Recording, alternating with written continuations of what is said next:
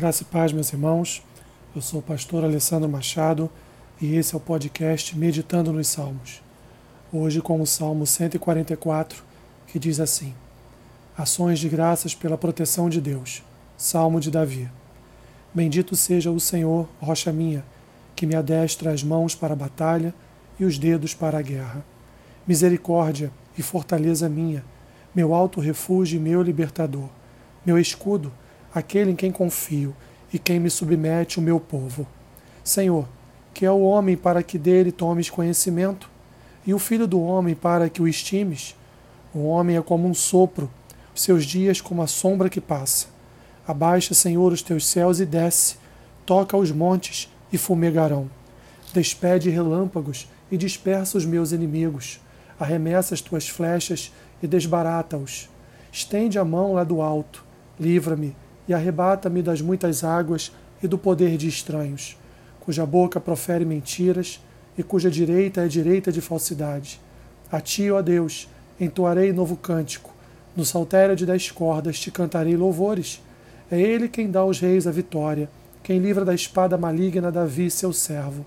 Livra-me e salva-me do poder de estranhos, cuja boca profere mentiras e cuja direita é direita de falsidade que nossos filhos sejam, na sua mocidade, como plantas viçosas, e nossas filhas como pedras angulares, lavradas como colunas de palácio, que transbordem os nossos celeiros, atulhados de toda sorte de provisões, que os nossos rebanhos produzam a milhares e a dezenas de milhares em nossos campos, que as nossas vacas andem pejadas, não lhes haja rotura nem mau sucesso, não haja gritos de lamento em nossas praças.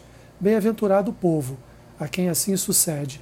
Sim, bem-aventurado é o povo, cujo Deus é o Senhor. Salmo Régio de Davi, que ora para que Deus conceda vitória ao seu herdeiro.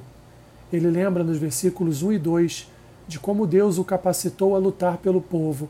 O Senhor é sua fortaleza e libertador. O rei não considera garantida a ajuda de Deus. Observe os versículos 3 e 4. Ele e o povo são como um sopro, suas vidas passam rapidamente.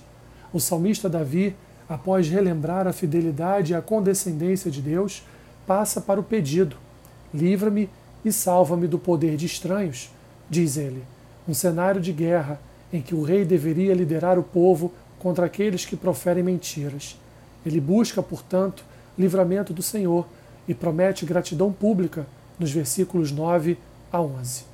Por fim, o salmista apresenta o propósito de guerra, proteger o povo de Deus, para que possam florescer sob as bênçãos dele. Um privilégio e um dom generoso de Deus para Israel ser a luz das nações e um povo bem-aventurado. Aplicação do Salmo. Devemos ser gratos todos os dias pelo cuidado e proteção de Deus. Ele é quem cuida de nós. Que Deus te abençoe rica e abundantemente. Amém.